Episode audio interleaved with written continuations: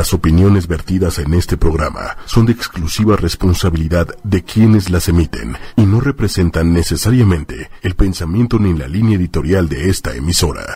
Hola, ¿qué tal, humanos y humanas? Muy buenos días. Estamos aquí en esta mañana de miércoles, eh, 3 de octubre, ¿no? Un día después de la conmemoración, bueno, conmemoración yo diría recordar, ¿no? Los 50, bueno, sí, los 50 años de la masacre del 68 y todas las cuentas pendientes que tenemos, pero bueno, no vamos a hablar de cosas tan graves el día de hoy, ¿no? Pero este no podemos quedarnos sin mencionarlo un poquito.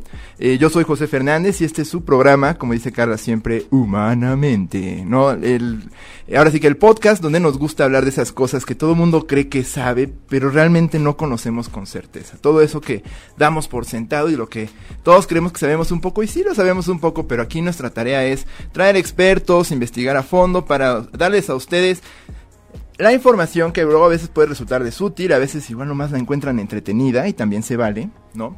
Y este, digamos, tirar esos mitos que a veces existen alrededor de la psicología, la ciencia y la salud, ¿no? Entonces, eh, esperemos se le esté empezando muy bien, estén este, haciendo sus preparativos para el Día de Muertos.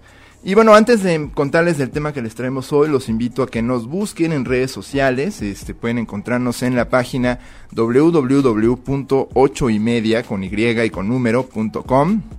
En Facebook estamos transmitiendo en vivo una versión en video de este programa. También nos pueden encontrar en 8 con número Y media.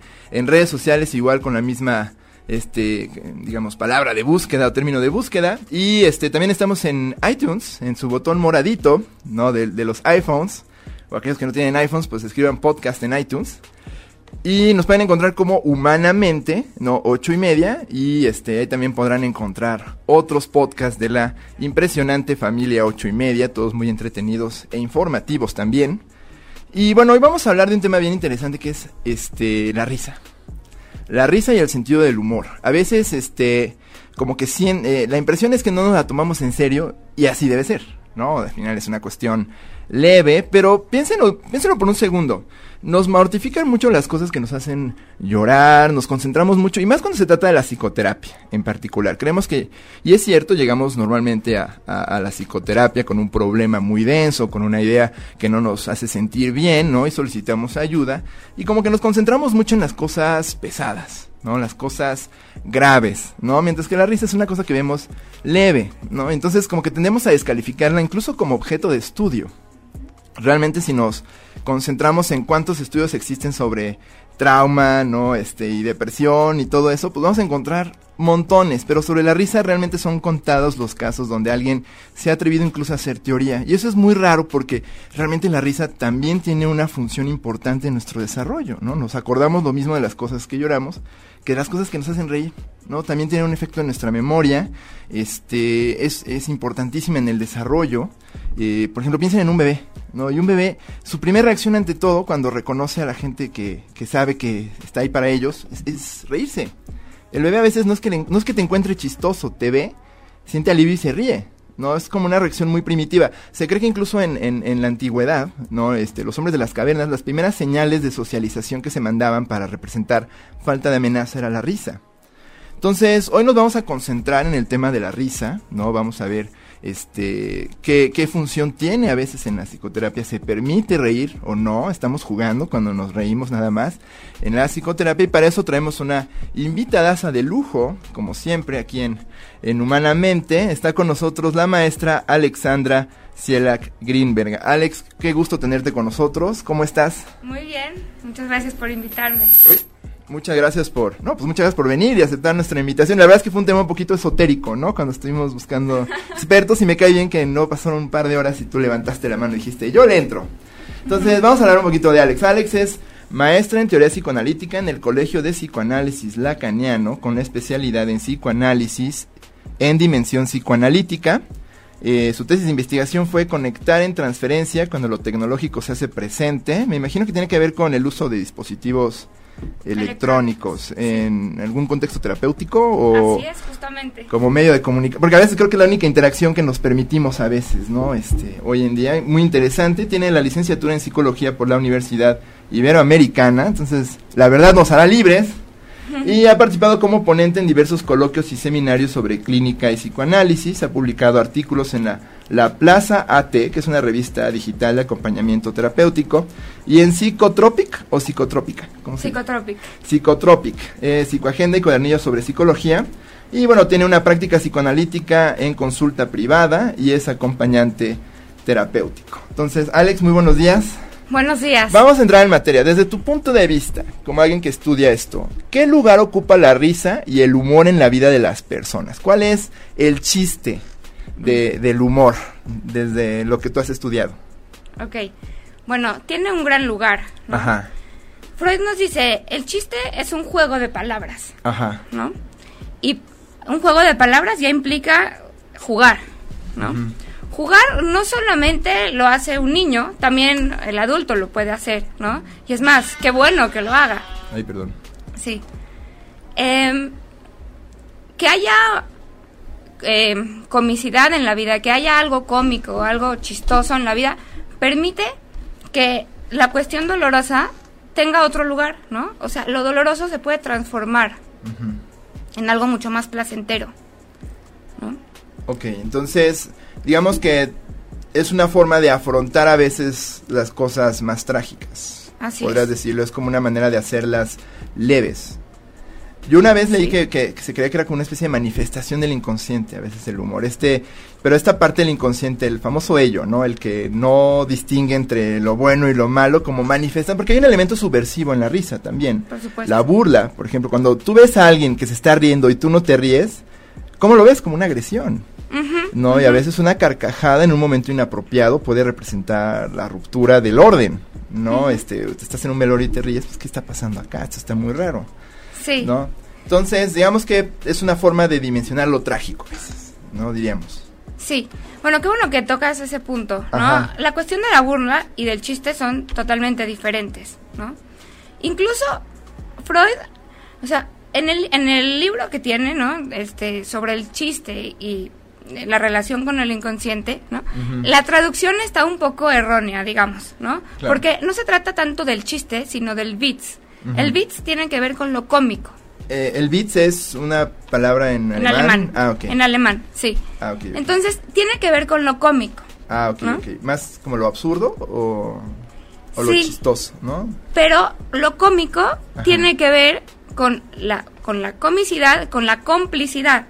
Con el otro. Entonces, el chiste, para que no sea burla, tiene que estar en un contexto en el que haya una relación que lo permita. Claro, nada tan rico y, vinculante como un chiste privado.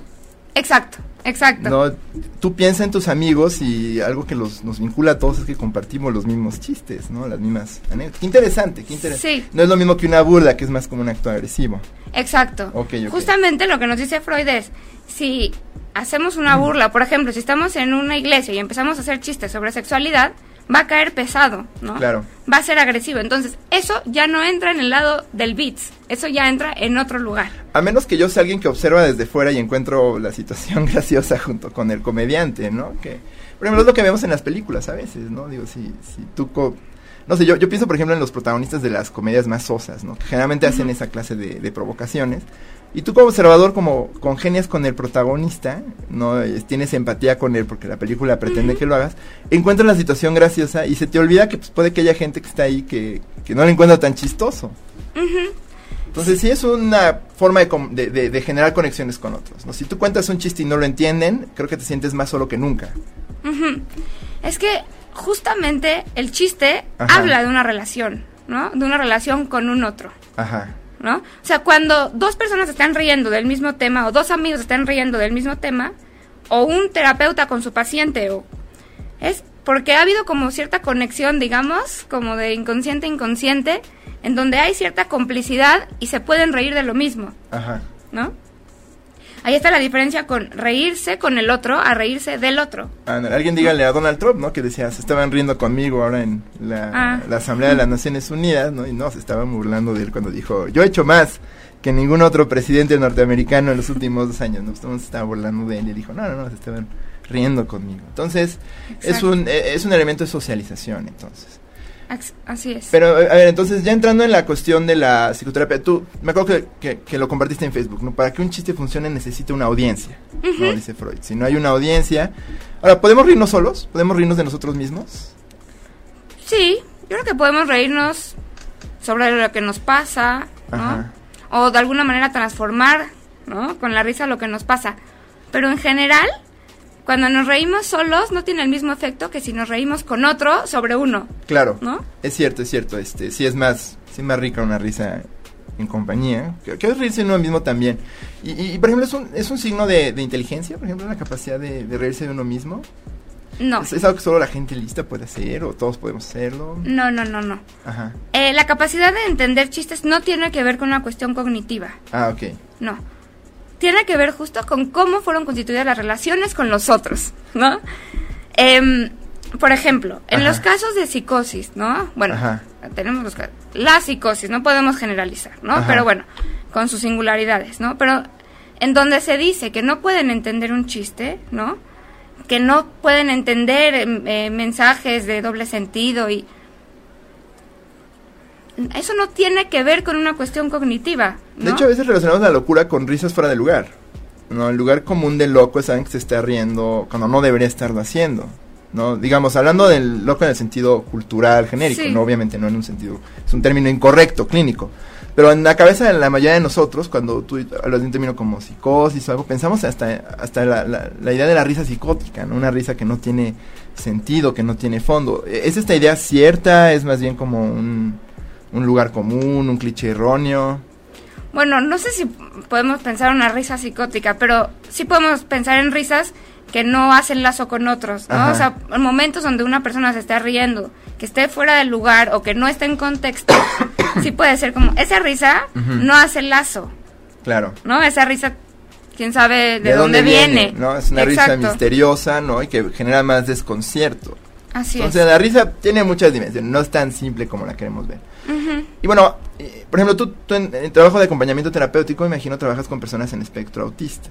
Sí. A veces también se cree que son incapaces a veces de leer una habitación o de entender los, las ideas de los pensamientos de otros. ¿Son capaces también o, o, pueden contar chistes o pueden hacer chistes sobre ellos mismos?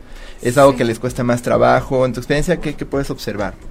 Sí, bueno, a veces muchos están diagnosticados como si fueran parte del espectro autista, ¿no? Que eso, eso ya es un tema también de discusión, incluso en psicoanálisis, ¿no? ¿Qué es eso del espectro y por qué ese diagnóstico? Y aparte, que, o sea, incluye muchísimas como... O sea, el espectro es algo bien, bien amplio, ¿no? Claro, ahora para los que nos escuchan, el espectro no es un fantasma, no es este, no porque es octubre, ¿no? Hay un chiste malo, chiste malo. ¿no? Pongan en Facebook cuando yo esté haciendo un chiste malo y hagamos un conteo. Simplemente es cuando hablamos de un rango, ¿no? O sea, no es como si una persona tuviera un diagnóstico y ya puede tener ciertos niveles de diagnóstico. Pero ese es un diagnóstico que viene más de la psicología, ¿no? Ah, y que en psicoanálisis como que lo ponemos en duda. Ah, ok. Bastante, ¿no? Porque entonces es como... Eh, incluso la palabra misma, ¿no? Sí nos remite como algo más fantasmático, algo más del orden O sea, e, es, es curioso, ¿no? Pero bueno, en general, por eso decir quién es autista también es algo complejo, ¿no? Claro. Pero a veces sí puede ser que hay, o sea, que, que les cueste más trabajo, ¿no? Como recibir ciertos chistes o hacer ciertos chistes, pero a veces también puede suceder que surja algo de que se, los, que se les ocurra, ¿no? Ahora, siempre cuando están acompañados de alguien más o logran hacer eh, amistad con algún otro amiguito, pueden ir jugando con las palabras cada uno a su nivel, ¿no? Y si en algún momento se podría crear algo de lo cómico. Pero lo cómico tiene que ver más con la relación con el otro. Ahorita estoy pensando en el caso de una chica que acompaño, ¿no? Ella no tiene nada que ver con la cuestión del autismo, tampoco tiene nada que ver con la cuestión de la psicosis, es otra cosa lo que le pasa, ¿no?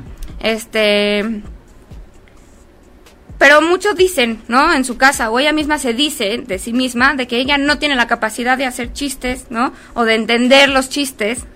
Pero lo curioso es que eso, ella lo va diciendo por la vida. Yo no sé hacer chistes. Pero cuando estamos juntas, la primera que hace chistes es ella. Claro. ¿No? ¿Por qué? Porque en la relación que tenemos se permite eso, ¿no? Entonces... Y, yo creo que también, por ejemplo, y ya entrando en materia de, cómo utilizamos el chiste en la psicoterapia, que nos están preguntando mucho sobre ya cómo se utiliza en la terapia aquí en Facebook. Sí. Ahora, creemos que la psicoterapia, por ejemplo, y, haciendo como un seguimiento a lo que dices, ¿no? Esta relación con la persona que acompañas. Eh, siempre creemos en la vida general, eh, le damos mucha relevancia en la psicoterapia a experiencias trágicas, terribles, cosas serias, y la risa se, le, se releva, ¿no? Como si fuera algo, algo menos importante, ¿no? Incluso yo me acuerdo, hay malos psicoterapeutas, ¿no? Malos este, facilitadores de este enfoques completamente mal fundamentados, que creen que, que un triunfo, ¿no? De, de, de, de, una sesión psicoterapéutica es que el paciente llore. Mm. Como si estuvieran abriendo una llave, ¿no? Y, no, tú llórale, tú llórale, pero la risa también tiene un elemento catártico, me imagino. Por supuesto. Entonces, digamos, eh, o, creemos a veces que la risa es algo nada más entretenido o menos auténtico, como si al momento de reírnos estuviéramos poniendo una defensa, ¿no? O estuviéramos escondiéndonos. Entonces, ¿qué tanto esto es cierto? Ya, ya en tu, por ejemplo, en, tu práctica, ¿no? ¿Cómo, qué, qué, ¿Cómo analizamos la risa? ¿Cómo la vemos? ¿Qué, ¿Qué funciones puede llegar a cumplir? Sí. A ver, algo que es muy importante aclarar es que el chiste no le quita seriedad al espacio analítico. Claro. ¿Ok? Eh, es como decir que en la clínica con niños el juego le resta seriedad, ¿no? Al trabajo. No, los niños cuando juegan hacen algo bien serio, ¿no? Por más paradójico que suene, es bien serio el juego infantil, ¿no? Entonces, lo mismo cuando estamos haciendo chistes, ¿no? O cuando surge algo de lo cómico, es porque estamos pudiendo jugar pero con las palabras, ¿no? Claro. Entonces, decir que porque estamos haciendo un chiste o, aparece un chiste o aparece la risa en ese espacio, no se está trabajando, sería erróneo. Ahora, te voy a decir otra cosa. O sea, no, no es... Y, es, eso es bien interesante porque los adultos también jugamos. Y a ah, veces creemos que, y, lo, vimos cuando vino la persona que habló de esta Lego, Lego Serious Play, ¿no? Que, que es una forma de team building. Sí. Que estemos jugando no quiere decir que no estemos haciendo algo productivo para nosotros, ¿no? Puede que no sea chamba, chamba de números y, productividad este, económica, pero estamos trabajando a nosotros mismos también, ¿no? Entonces, sí hay un trabajo en el juego. ¿Y qué tipo de trabajo es? Es un trabajo bien serio, ¿no? Por ejemplo, cuando un paciente llega y hace un chiste, ¿no? Y cuenta primero está dándole un regalo al analista, tal cual, ¿no? Viene, cuenta el chiste, ¿no? Porque es un regalo, o sea. Porque es un regalo. Tú como analista, llega el guate y te cuenta un chiste o la chava y te cuenta un chiste y tú qué piensas, tú qué, qué dices, aquí me está, ¿qué te está dando? Cuando hablamos de un chiste, o sea, no existe chiste que no esté en relación a lo inconsciente, ¿no? Viene de una manera disfrazada quizás, pero es en relación a lo inconsciente y en relación a qué, al dolor, ¿no? Muchas veces. Claro. Y habíamos dicho que el chiste es lo que permite que haya un ahorro de energía psíquica, ¿no? O sea, es baja la tensión. Claro, hacemos leve o grave. Claro, pero para hacer leve o grave tiene que, o sea, tiene que haber algo de dolor ahí, ¿no? O sea, porque si no no lo reconocerías como grave. O como doloroso, no no solo grave, doloroso. hay un reconocimiento de dolor y un esfuerzo mínimo por manejarlo a través del humor, dices. Exacto. Ok, ok, qué interesante. Ahora, cuando aparece cualquier formación de lo inconsciente, ¿no? Ya sea chistes, sueños, lapsus, olvidos, ¿no? Ahí es como si se pusiera, se cuenta, está el texto de un libro y es ponerle marcador amarillo, ¿no? Cuando aparece un chiste, un sueño, un lapsus, hay que poner marcador amarillo para escuchar. Ok, ok. Para escuchar. Ahora, no se trata ni de satanizar, ni de este hacer al otro sentir mal por lo que dijo, no. Pero sí se trata de señalar, ¿no? Y al señalar o al decir, a ver, ¿tú qué piensas de ese chiste? O, bueno, ya se rieron, hay que disfrutar el chiste, ¿no? Ya se, se rieron y después poder pensar qué pasó con ese chiste o, o por qué apareció en ese momento el chiste o por qué lo trajo. Claro, es objeto de análisis. Exacto. Ahora, eso desde el psicoanálisis es, el chiste tiene que venir del sujeto de análisis, de la persona. ¿Pueden ustedes provocar el humor? ¿Cómo lo hacen? ¿Cómo...? Bueno, igual es como una pregunta muy complicada, ¿no? Pero más o menos, ¿qué, ¿qué intervenciones podrían ser como humorísticas y permitidas, ¿no? Sin llegar a faltarle al respeto al paciente, que puede llegar a ser una línea muy, muy difícil de, de no ver, ¿no? Sí. Acuérdate que decíamos que el chiste, y cuando los dos se rieron, ¿no? Y cuando, es porque hay cierta comicidad, cierta complicidad, ¿no? Entonces hay una relación que eso lo permite, ¿no? Cuando se vive como agresivo también es importante que se ponga en palabras eso, ¿no? O sea, el terapeuta también puede hacer un chiste, No, no, no hay ningún... A ver, cuando estamos en análisis, realmente no importa quién dijo qué. Lo que importa es lo que se dijo en ese espacio. Claro. ¿no? Entonces puede venir de uno o del otro. El, el chiste, el comentario cómico. Claro. ¿Y, ¿Y tú crees que, por ejemplo, alguien como en el trabajo terapéutico, ¿no? Generalmente se nos tiene miedo a los, bueno, se les tiene miedo a los clínicos porque Sí. creen que nos van a como encuerar y nos van a juzgar. ¿Qué tanto, o sea, cómo sabes cuándo es permitido un chiste entre, ah, sin, sin que el paciente sienta que estás haciendo las expensas de, de él o de ella? Porque debe ser complicado, me imagino, ¿no? O sea, no, tiene, tiene su chiste, ¿no? A- Sí. Provocar dos chistes en la terapia. Tiene su chiste. Sí, hay que eh, O sea, tú tratar tienes con... que per- percibirlo, ¿no? Me imagino. Sí, tratar con respeto, ¿no? Al dolor del otro, la palabra del otro. Pero en general, así como que tengamos un librito de qué está permitido y qué no. No hay un manual de chistes en, o un libro de chistes que puedes decir en terapia, ¿no? Pareciera que eso nos facilitaría el trabajo. Sí, no. Pero no. no se puede manualizar estas cosas. Pero yo creo que sí, lo que dices es muy importante, siempre y cuando tú percibas que hay cierta complicidad, ¿no? Ajá. Supongo que es algo que no necesariamente puedes hacer en la primera sesión de bote pronto o en los primeros cinco minutos, pero sí después de un tiempo juntos, ¿no? Cuando ya, ya hay como suficiente. O, o de plano, sí. puedes llegar y en la primera sesión decir, ah, pues qué chistoso tu, tu desgracia, ¿no? Y te das cuenta de que vienes por un rollo que, no sé, podría ser. Yo, yo me acuerdo en mi análisis se burlaban de que siempre iba por las mismas cosas y y ya era como un chiste, ay, ay, Josecín, otra vez haciendo lo mismo, ¿no? Y, y, pues sí, tomó tiempo, pues, no fue algo de, de las primeras sesiones llegar Sí. a ese momento en que podíamos bromear sobre mis, mis cosas, ¿no? Sí, pero a ver, también es por- eso importante volver a aclarar qué entendemos por chiste. ¿no? Como estábamos hablando de que es algo cómico, ¿no? No se trata de hacer el chiste como los comediantes profesionales y hacer un... No, no, no, no. El chiste... No, no llegas a decir uno de Pepito, pues, ¿no? Exacto, no, no se trata, sino, bueno, si el paciente quiere hablar de un chiste de Pepito, bueno, adelante, ¿no? Pero, pero no se trata de eso, se trata de lo espontáneo Claro. que surge en el encuentro, ¿no? Entonces, lo cómico es eso, lo espontáneo. Entonces, puede ser un comentario breve. Ahorita estoy pensando en uno que sí fue en una primera entrevista con unos padres de, un, de un niño, en el que yo les pregunto, ¿no? Y entonces cuéntenme un poco como su hijo, no sé. Y empiezan a hablar del niño y el papá se empieza a poner muy nervioso, ¿no? Y empieza a decir, bueno, empieza a ponerse rojo, a sudar, a decir y como que a buscar todas las como las palabras posibles para describir a su hijo. Y entonces le digo, a ver, no es examen. Ese Algo tan comentario simple, ¿no? no es examen. Entonces, y se rieron los dos, o sea, la- el papá y la mamá, ¿no? Y entonces ahí nos estamos riendo todos y ya. Se libera eso- la atención, que es algo que nos comentan aquí en Facebook. También puede ser un elemento así, como un, un comentario así de, de simple, ¿no? Puede servir mucho para liberar esa tensión inicial. Sí. Entonces sí se pueden Sí. hacer al principio, pero como formas de liberar la tensión. Pero ya más adelante es como una cuestión de abordar o hacer leve estos dolores, ¿no? De alguna manera sí, pero surgen en el encuentro, o sea, no es como que uno los planea. Claro. Lo rico del chiste es lo espontáneo del chiste. ¿no? Freud nos dice, si el chiste no es espontáneo, o sea, si nosotros nos ponemos a pensar, no, es que si digo y se va a ofender y no sé qué, y mejor lo digo de esta manera. Cuando lo decimos así, piensen ustedes cuando han tratado de decir un chiste. Cuando lo decimos así, sale, ya no sale chistoso, Claro. ¿no? Tiene que ser más como una ocurrencia, ¿no? Exacto. que tiene que ver con el... Breve y momentánea, del momento, sí.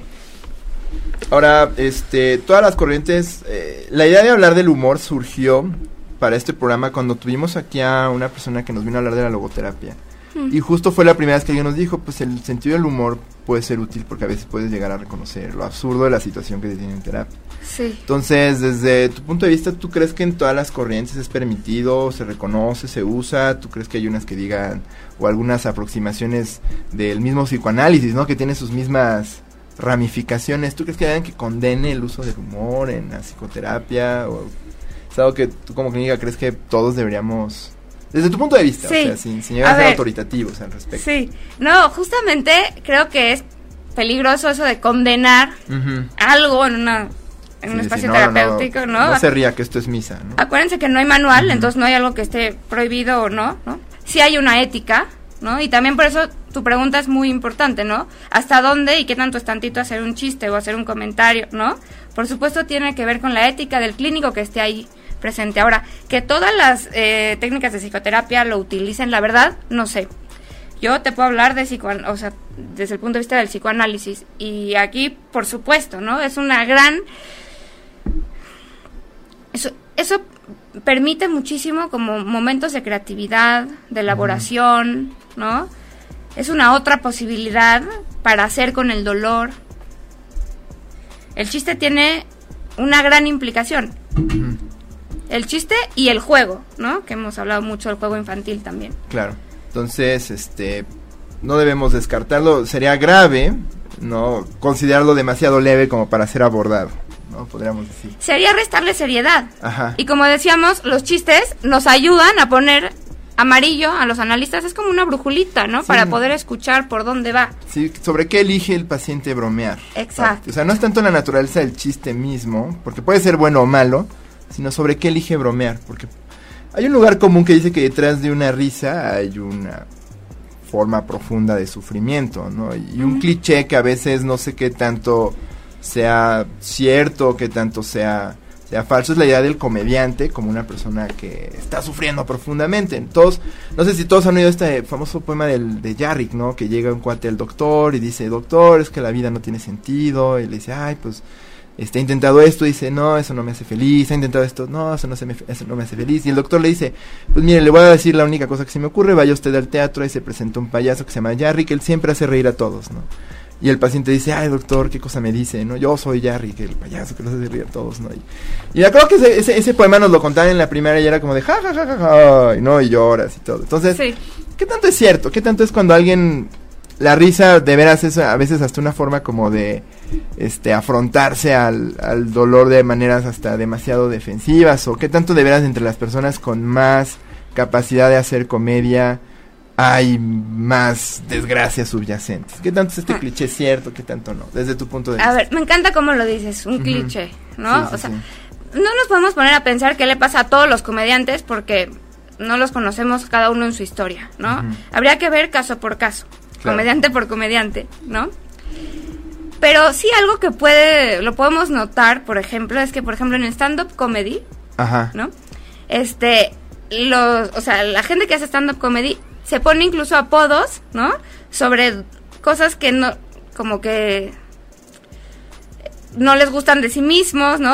O que tiene que ver con algún dolor. O es lo que dicen hasta cuando te enseñan a ser payaso, ¿no? Que agarras esas cosas que no te gustan y exagéralas un poco. Ajá, para que entonces tú tengas una presencia más cómica, sí. ¿no? Entonces, si tú eres medio torpe, pues tu, tu persona payaso no es súper torpe, ¿no? Y creo Sí. que todos los payasos son torpes porque, no, normalmente es así, ¿no? No, pero lo que está padre es que utilizan algo, transforman de alguna manera creativa, ¿no? Algo que les duele de sí mismos, ¿no? Lo transforman en algo que incluso hace reír a ellos, ¿no? Y a otros, ¿no? Y además se vuelve para muchos la forma en la que se ganan la vida, ¿no? Entonces no podríamos decir que está del lado de que están en un gran sufrimiento, o sea, no podríamos como catalogarlo así, ¿no? Habría que ver por qué lo hace cada uno, por qué elige hacerlo cada uno. Ahora, de que muchos de los que estamos eh, trabajando en salud mental, ¿no? O artistas, por ejemplo, que hacen cuadros, o por ejemplo los comediantes, muchas veces sí, todos estamos como haciendo algo con nuestro dolor, ¿no? Claro. Estamos transformando también eh, dedicarse a, a escuchar el dolor de la gente todo el día, entonces también podríamos decir que qué onda con el dolor de los psicoanalistas, ¿no? También. Claro. Sí, sí, ¿no? sí. O sea, em, sí estamos haciendo algo todos, cada uno desde su ámbito, el cómico, el artista, ¿no? Para transformar la cuestión del dolor interno. Yo creo que Claro. también. A todos nos duelen muchas cosas y la comedia es una forma, ¿no? De lidiar con Sí. eso. Supongo que a veces lo que se cree es que cuando... Es como, cual, es como con muchas cosas, cuando solo tienes una forma de afrontarte a las cosas. Ah, ¿no? sí. Y, y no hay esa flexibilidad en formas de afrontamiento, puede que entonces puedas identificar alguna forma de disfunción o podamos sospechar de alguna forma de disfunción, pero yo creo que sería como muy absurdo creer que un comediante lo único que hace para lidiar con sus dolores, es su chamba al final del día trabajar esos esos chistes, pero también su, su elemento de trabajo pues, son ellos mismos. Sí. Entonces yo imagino sí, que debe tener una carga emocional profunda. Profunda. Pero lo mismo con los actores, ¿no? O, los, o los artistas. Sí. Ahora, también, eh, lo que sí, y no esto de los comediantes, sino en general, cualquier persona que vaya por la vida, ¿no? Haciendo chiste, chiste, chiste, chiste, chiste, y que la única manera de relacionarse con el otro, o sea, chiste, chiste, o sea, la compulsión sí habla de otra cuestión, ¿no? La, O sea, está... por un segundo puedes hablar en serio, maldita sea, ¿no? claro, o además, ahí sí decíamos, ¿no? El chiste como que baja, ¿no? El gasto, ahorra el gasto psíquico, ¿no? Pero entonces todo el tiempo estás ahorrando el gasto psíquico, ¿por qué? O sea, ¿qué es lo que se está escondiendo detrás de eso? ¿No? Como que cualquier extremo nos habla de algo. Claro, entonces hay que prestar atención a eso, porque sí, sí es cierto, hay gente con la que luego hasta sientes que no puedes hablar en serio, y puede llegar a ser frustrante, ¿no? Porque todo el tiempo están sacando el chiste y puede llegar a ser cansado. Entonces, ahora, hablabas de que no todos los chistes son iguales, ¿no? Hay, no es lo mismo un comentario irónico o ingenioso que un albur vulgar, no o, un dibujo obsceno. Por ejemplo, a mí me hacen reír mucho los dibujos obscenos, reconozco. O sea, trabajamos mucho en escuelas secundarias y siempre andan haciendo dibujos obscenos. Y a mí la verdad me provoca una risa bien bien bien primitiva, la verdad, o sea, no sé, este o una broma pesada, por ejemplo, estas famosas bromas que luego suben a internet, ¿no? Que pueden llegar a ser muy pesadas. Y, y, pero también pueden llegar a generar muchísima risa, ¿no? Sí. O por ejemplo una carcajada nerviosa, ¿no? Cuando estamos en una situación, por ejemplo, cuando dices al papá esto no es examen, pues seguro salió así como una risa muy, muy catártica, pero puede también llegar a ser una risa nerviosa, o un juego de palabras, o una burla así simplón. ¿Cómo se identifican estos distintos actos cómicos? ¿Qué nos puede decir la elección del tipo de chiste de la persona desde tu punto de vista? Ok, nuevamente, para que sea acto cómico, tiene que ser algo que permita cierta mm, complicidad, ¿no? Entre aquellos que lo están haciendo, ¿no? Eso es acto cómico. Alguien se tiene que reír. Claro. Además es más importante, dice Freud, el efecto que se genera en el otro que en uno mismo, ¿no? O sea, como em, cuando uno cuenta un chiste es más importante el efecto que se generó en el de enfrente que se rió que en el que hizo el chiste, ¿no? Pero entonces por eso estamos hablando que la comicidad y lo cómico tiene que ver con lo social, ¿no? Ahora, cuando se vuelve algo irónico, ¿no? Que molesta, estamos hablando en otra en otra cuestión, ¿no? Ahí sí eh, hasta incluso puede no, no causar risa y entonces ser una agresión, como tú bien lo decías hace rato, ¿no? Pero por ejemplo en los memes, ¿no? Ajá. Esos permiten otra cuestión, o sea, es algo en el que todos nos reímos de algo doloroso, fuerte, por ejemplo en los temblores, ¿no? Claro, los famosos chistes del temblor, que, que luego aquí en México salen súper rápido, sí. Los chistes de la desgracia salen en dos días y luego no sabes de dónde vienen. Sí, en México, o sea, podríamos decir que el mexicano tiene una gran capacidad, ¿no? Para hacer eso. Incluso, fijémonos, en el Día de Muertos, ¿no? O sea, es una cuestión para reírse de la muerte, es reírse de algo doloroso. Claro, y a mí me da risa porque dicen, es que el mexicano se ríe de la muerte. Y yo pienso, sí, porque le tenemos demasiado miedo. Le tenemos tanto miedo, o sea, tú piensas en las culturas hispánicas y la muerte era una cosa o sea, el reino de los muertos y todo era una cosa súper densa, o sea, la gente se sacrificaba para que el sol saliera y cosas así. Le tenían mucho miedo porque era algo muy presente. Entonces era tanto el miedo pues que la ridiculizan, ¿no? O, nos da tanto miedo la muerte, la sentimos a veces tan presente porque somos un país violento al final del día. La violencia es algo que está en nuestro nuestra cultura todo el tiempo, ¿no? Pues, no hay año que no haya un montón de violencia. Y yo creo que también por eso nos es tan fácil reírnos de la muerte.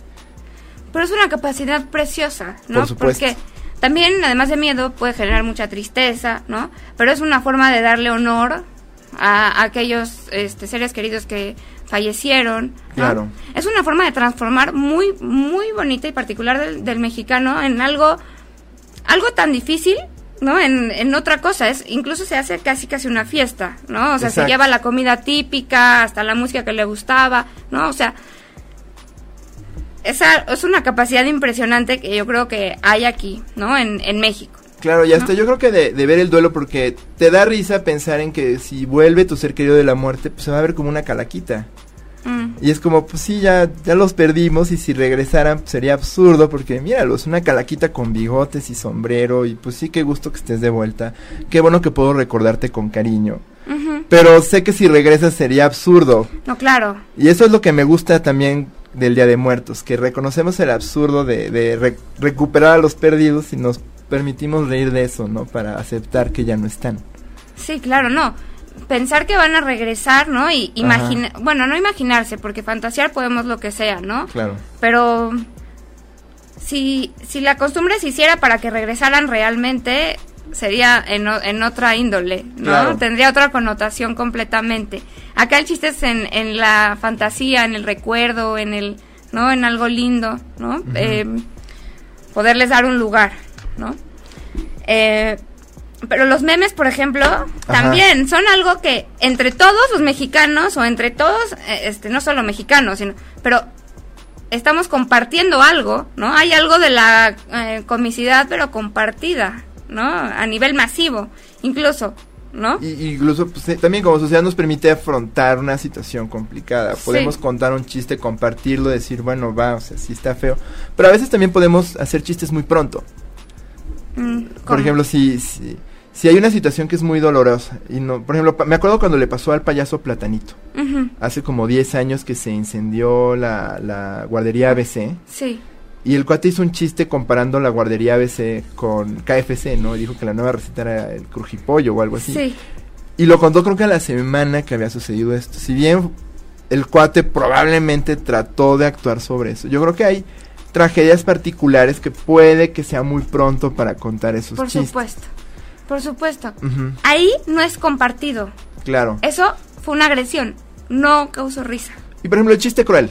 No, los vamos, los vamos, es más, los invitamos a que nos cuenten por, por Facebook sus chistes más crueles. Yo me acuerdo un chiste muy cruel, era ¿por qué se cayó la niña del columpio? Pues porque no tenía brazos. Y me hacía reír muchísimo, pero pues también está súper cruel. Eh, ¿qué, qué, qué, crees tú o cómo interpretarías que el, el, hecho de que alguien pueda contar estos chistes tan crueles? Chistes que hacen como una cuestión muy, muy trágica, no objeto de, risa. Bueno, habrá que ver por qué lo está contando, en qué contexto, ¿no? ¿Qué le generó a los que lo escucharon, ¿no? O sea, tampoco hay que satanizar, a veces un chiste así también puede liberar, ¿no? Exacto. Sí, ahora lo que sí, el de los memes es que, ok, los chistes tienen fecha de caducidad. Claro, exacto. sí, sí, sí.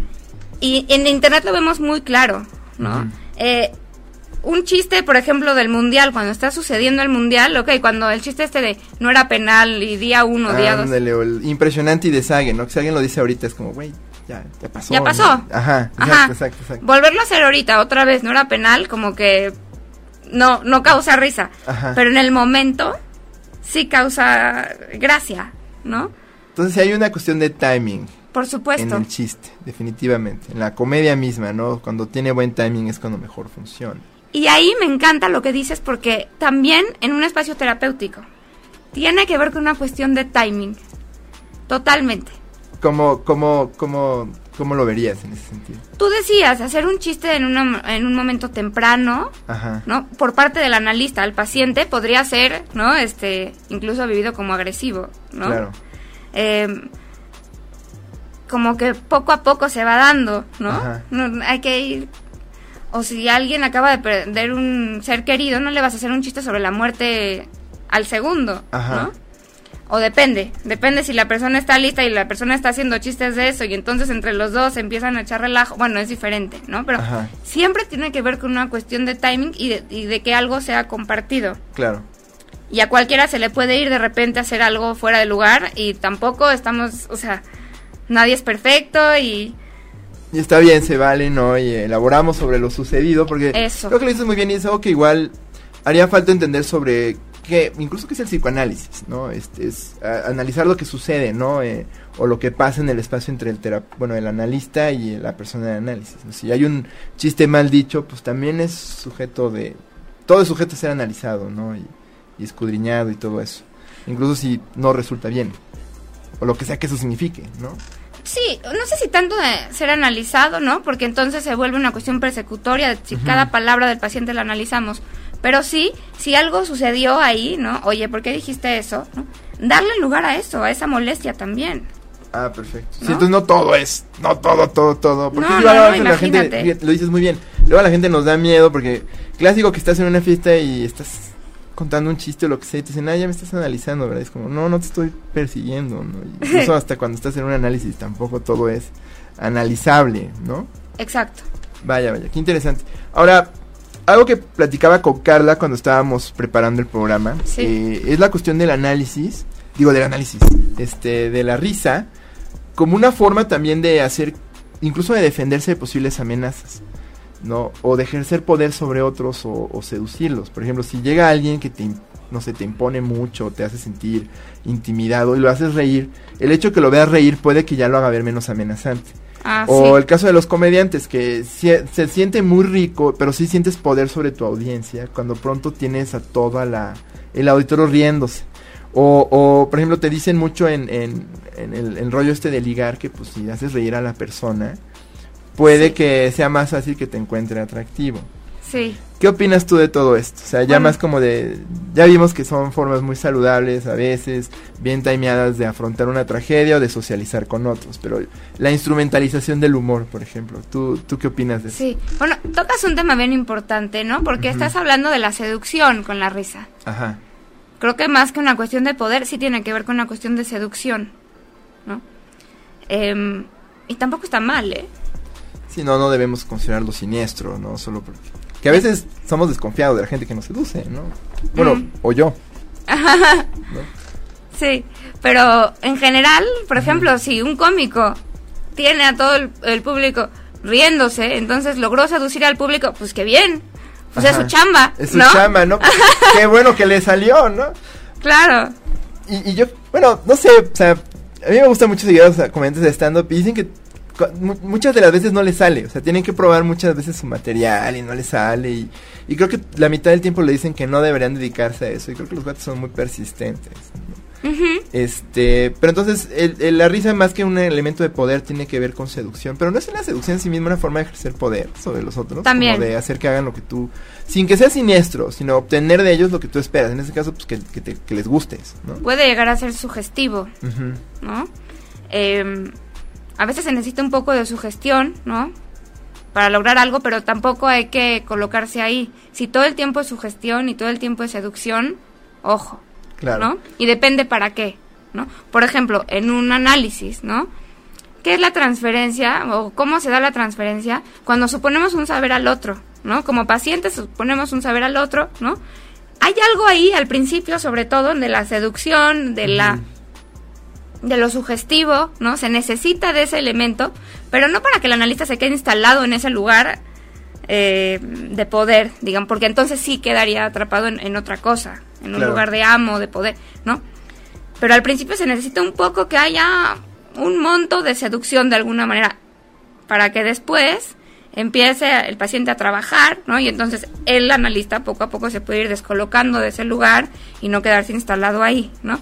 Pero la seducción no es tan mala, o ligando, por ejemplo, Sí, o sea, o en una cita con un chavo, con un galán. Pues qué bien, si no hay seducción, entonces, ¿para dónde? al final la risa también nos humaniza mucho. Cuando vemos a alguien reír, lo reconocemos como más humano, ¿no? Que alguien que no ríe, alguien que no ríe, Sí. que decimos que ese es un robot. ¿Qué le Eso. pasa? ¿Por qué no ríe? ¿Qué, le- qué diablos, no? ¿Qué, es? No, qué, qué difícil. Yo creo que también a veces, sobre todo en situaciones de socialización que pueden llegar a ser muy tensas, como una cita, hacer reír al otro lo humaniza, ¿no? Yo, yo siempre he pensado que una Sí. cita donde alguien no, no se ríe aunque sea tantito, ¿no? Es como, puede estar muy guapa o muy guapo la, la persona, pero si no se ríe tantito, pues es como, qué flojera, ya no es atractiva, ¿sabes? Sí, hay quien se toma demasiado en serio la vida, Ujú, digamos, ¿no?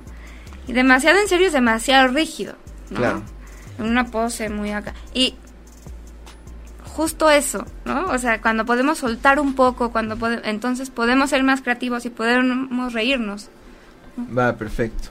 Ahora, igual esta es una pregunta que puede sonar un poquito retrógrada, pero a mí me da mucha curiosidad porque hay gente que lo estudia. Sí. En Estados Unidos hay un laboratorio de la risa que justo trató de encontrar si había una diferencia en el sentido del humor, tanto las cosas que hacen reír como cómo hacen reír a otros entre hombres y mujeres. ¿No? Entonces, una pregunta interesante podría ser, ¿tiene sexo el, el humor? ¿Es un, hay, hay una cuestión de género, de género? híjole. Sí, es género más bien, identificación de género. Porque imagino que hay chistes gays, hay chistes, no sé. ¿Los hay o no los hay? A ver, los chistes se hacen en los grupos en los que, ¿no? Ajá. En un grupo de amigos de hombres a lo mejor podrán surgir ciertos chistes y en un grupo de amigos de mujeres podrá surgir y en pero en realidad no se trata y, y sobre todo en clínica no estamos pensando en una cuestión tan como o sea, no, sé, eh, la pregunta sobre qué es ser hombre y qué es ser mujer es mucho más compleja, ¿no? que eso. Y, se puede resolver a través de las cosas que los hacen reír. Por ejemplo, sí, es un lugar común pensar que a los hombres nos hacen reír, no sé, como cosas muy físicas y a las chicas pues más como las comedias de situación o las comedias románticas. Igual es una cuestión de cultura y adoctrinamiento, probablemente. Podrá ser, ¿no? Podrá ser que sí hay una cuestión ahí como social, cultural, ¿no? A las niñas esto les hace reír, a los niños, y te lo enseñan, ¿no? Te lo Pero no siempre, no siempre, ¿no? O sea, también pueden haber mujeres que chistes que a los hombres les dan risa, les den risa, ¿no? Por ejemplo, tirarse un pedo, o eructar. ¿Y por qué a una mujer no le va a dar risa eso? Porque no es femenino, ¿no? Entonces... Porque la sociedad o lo moral diría que... Pero podrán haber muchas mujeres que les dé mucha risa eso, ¿no? Claro porque la pregunta sobre qué es ser mujer y qué es ser hombre es mucho más compleja, ¿no? Que eso. Em, pero sí creo que depende del grupo social en el que estemos, pues, o sea, se dan ciertos chistes o otros chistes, ¿no? Ahora, aquí nos preguntan en Facebook, eh, Sony Sony, que siempre nos escucha y comenta muchas cosas, sí. este, a quien le mandamos un caluroso saludo, porque es una escucha fiel. Este, ¿qué opina Lacan sobre el chiste? Hemos hablado de Freud, pero Lacan es este, este psicoanalista francés, este, más cercano a, mediados del siglo XX, ¿no? ¿Qué opina Lacan desde del humor y del chiste? Tú como alguien que ha estudiado a Lacan, este, ¿qué, qué dice Lacan? Sí, bueno, Lacan es muy freudiano en eso. Es que dicen que leer a Lacan es leer a Freud otra vez, ¿no? Sí, ¿no? leer a Lacan es leer a Lacan con otros, Ajá. Eh, ahora, Lacan también está muy de acuerdo con esta cuestión del disparate, ¿no? De lo espontáneo, del encuentro, del acontecimiento. Entonces, también eh, leyendo Lacan podemos encontrar que el chiste está en, está en relación a eso, ¿no? A que se dio el acontecimiento entre dos para poder hacer un, chiste. Y también alude a una terceridad, el chiste, ¿no? terceridad. ¿Quién, ¿Quién es ese tercero o qué es esa terceridad? Ok, podríamos pensar, ¿no? Que, ok, un chiste, por ejemplo, en general se hace entre amigos, entre pares, Ajá. ¿no? Em, sin embargo, el chiste alude a una terceridad, ¿no? Porque la, la terceridad tiene que ver con el lenguaje, con la ley, ¿no? No es, con lo simbólico. Ah, ok, ok. O sea, la tercera es esta como cosa cultural que nos une a todos. El lenguaje, por ejemplo, compartido, pues no es uno que tú y yo hicimos, es uno que viene de un... está más allá de nosotros. Está más allá de nosotros. Sí. No, no es una persona concreta. No, no. No es una figura concreta. Exacto. Ah, ok. Por ejemplo, en un análisis está el, o sea, hablamos de tres, ¿no? Está el analista, el analizante y el lenguaje. Ah, ok, ok, ok. Y es la, la ley que está encima de, ¿no? Ajá. Entonces, también por eso está la cuestión ahí del tiempo, por ejemplo, ¿no? El tiempo, el horario, la ley, o sea, hay muchas cuestiones que están en relación a lo simbólico.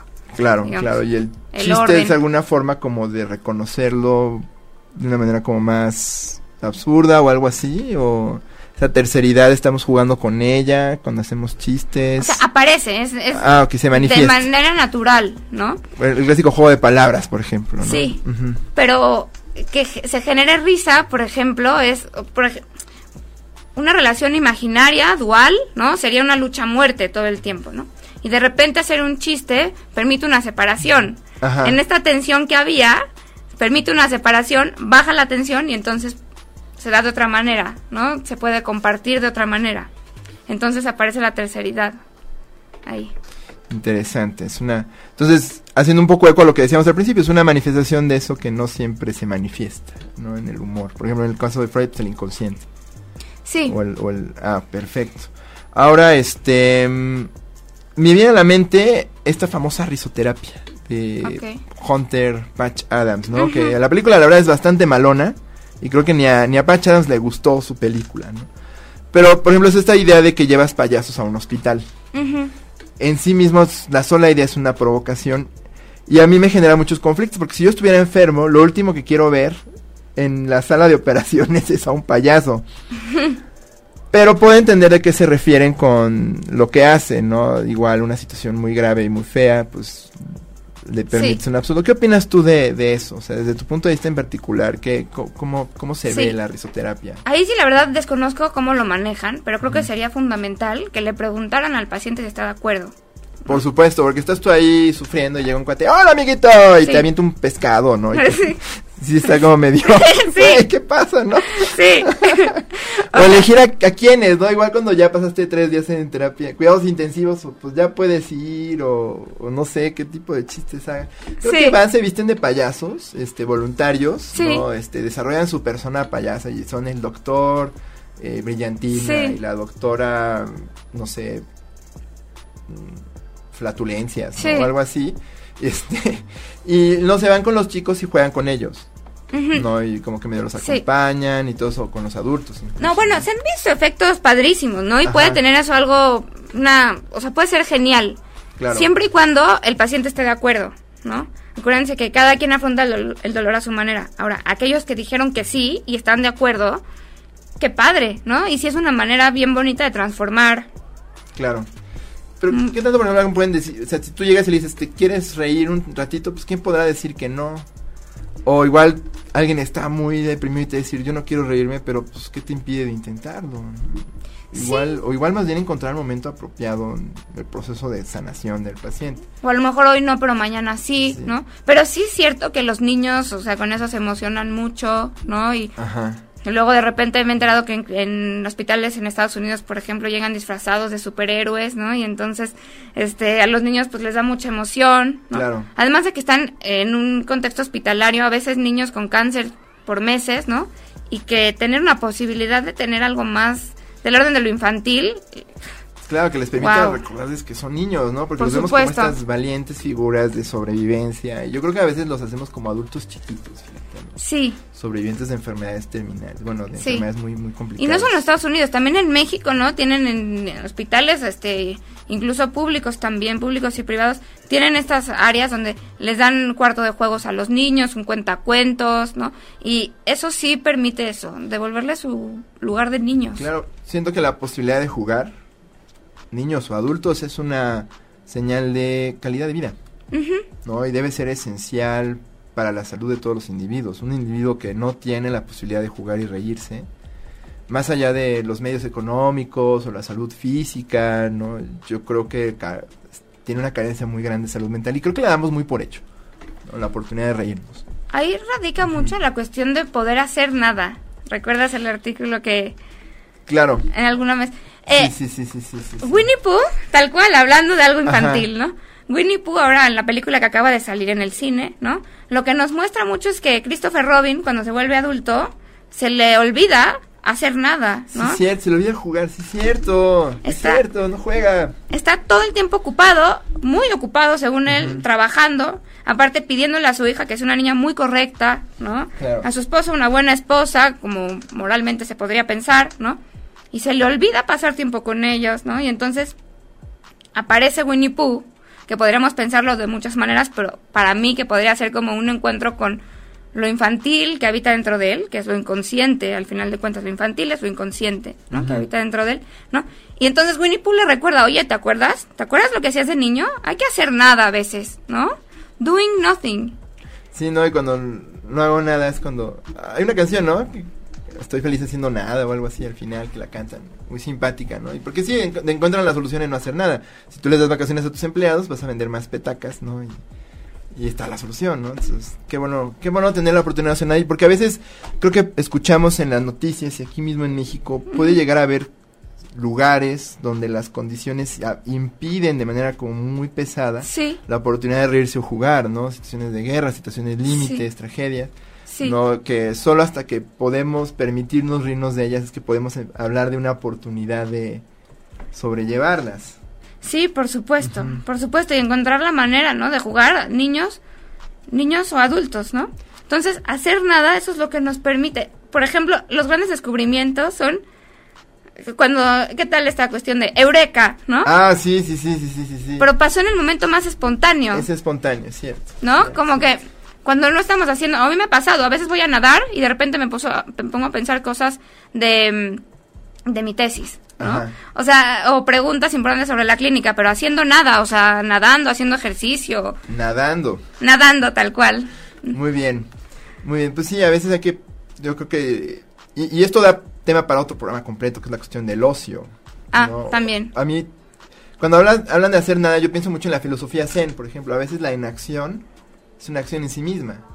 No tienes que permitirte la, la restricción de no tener que reaccionar ante todo porque a veces es una, una reacción en sí misma y, y, demanda acciones que puede que no estés viendo. No sé, es muy interesante eso, ¿no? Pero padrísimo. Entonces ya se nos está acabando el tiempo.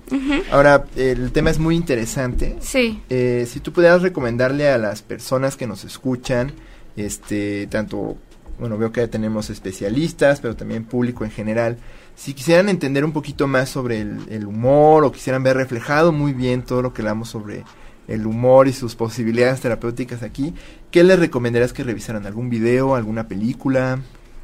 Bueno, podría recomendar fielmente el texto de Freud, ¿no? Este, el chiste y su relación con lo inconsciente. Pero si yo soy lego y no sé de psicoanálisis, ¿podría leerlo y entenderlo? Bueno, eh, Freud tiene un estilo bastante mm, como... Escribe muy padre. Sí, escribe muy padre. O sea, si te permites leerlo, yo me acuerdo leer Tote mi tabú en la preparatoria. Ah. Y la verdad es que no me pareció un texto tan difícil. Pero ya entro a la universidad y la verdad es que sí hay textos, digo, es muy rico leerlos, pero hay un conocimiento de causa, hay un, no sé, como una terceridad si quieres, ¿no? Cuando lees a Freud porque puedes apreciar lo que está haciendo con el lenguaje. Sí. Pero bueno, este ensayo en particular yo no lo he leído. ¿Tú crees que alguien que no sabe de psicoanálisis podría leerlo? Quizás, pero bueno, sí estaría bueno que lo pudiera compartir con otros, ¿no? No es tan fácil leer a Freud solos, ¿no? Este, pero también, ¿qué, qué otro texto o película? Bueno, esta que decías tú, ¿no? La de Patch Adams podría ser como otra posibilidad. Podría ¿no? ser. Podría, ser. Este, y en general, en realidad para hablar de los chistes hay que pensar los mejores chistes que uno ha contado en la vida o que le han contado en la vida. Claro, entonces, antes que ver una, una pieza externa, chavos, piensen en los mejores chistes que han oído en la vida y pregúntense por qué me hicieron reír. Ajá. Piensen en los momentos en que más se rieron y les dieron ganas de llorar y piensen por qué, por qué me reí. Si por ejemplo está mi hermano escuchándonos, Ok. yo me acuerdo una vez reí hasta vomitar. Y se me, se, me da la idea, por ejemplo, por qué lloramos cuando reímos, ¿no? Que bueno, eso ya es otra. Que sí. hasta que lloras, es una cuestión más física, no más. Pero ejemplo, yo, yo una vez me acuerdo reí hasta vomitar por una tontería absoluta.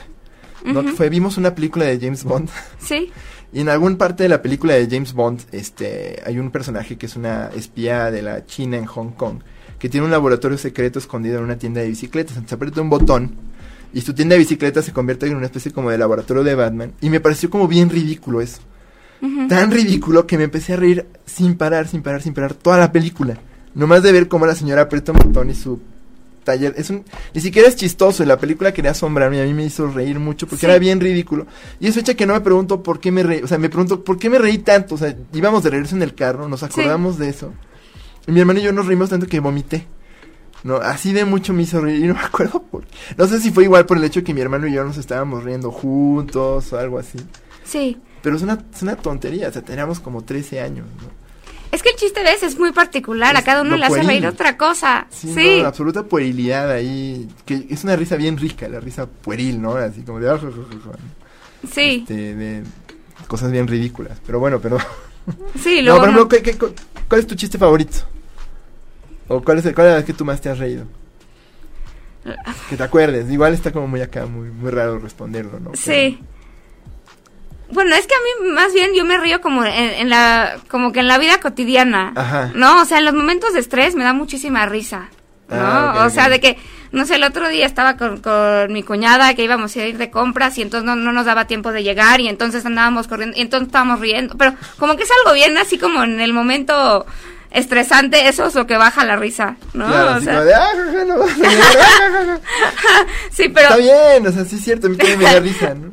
Sí, o como algo más así, no sé, cuando uno está de simple es bien chistoso, ¿no? También, bien agradable reírse. Es bien rico, es cierto, es cierto. Entonces, chavos, ríanse. Sí. No, ríanse, este, ¿qué iba a decir? Ay, se me olvidó qué iba a decir. Perdón, perdón. Ah, sí, sí, sí. Eh, pues bueno, ya se nos está terminando el tiempo, tenemos que terminar el programa. Este, Alex, muchísimas gracias. por, por acompañarnos. ¿Alguna última cosa que creas que necesite decirse sobre el tema antes de que terminemos la transmisión de este miércoles? Eh, no, nada, gracias, ah. me divertí. Cierto, se me olvida. Si alguien quisiera ir a consulta contigo, si alguien quisiera saber más sobre el tema y quisiera acercarse contigo, ¿cómo pueden contactarte? Ah, bueno, te puedo dar mi mail. A ver, y lo vamos a compartir aquí en Facebook. Ok, eh, mi mail es cielacalexandra arroba gmail.com es ciela que es C-I-E-L-A-K alexandra arroba gmail.com A ver, es ciela que es e, C-I-E-L-A-K Sí. Alexandra arroba gmail.com Qué padre que este, yo soy José Fernández, entonces yo soy José Fernández 1949 XZ, son ah. muchos, ¿no? Ni siquiera soy el único del 84. arroba gmail.com. Sí. Muy bien, entonces ahí compartido por si a alguien le interesase empezar un proceso de análisis contigo, saber más sobre el tema, bueno, pueden escribirte si así lo desean. Sí, con mucho gusto y bueno, gracias, de verdad que me divertí mucho. Ahorita ya me acordé de otro momento que me reí mucho. A ver, compártelo, tenemos unos minutitos. A mí me da mucha risa cuando mi novio se pone a imitar personajes. Ah, bueno. se pone a imitar la, voz de Mickey. Sí.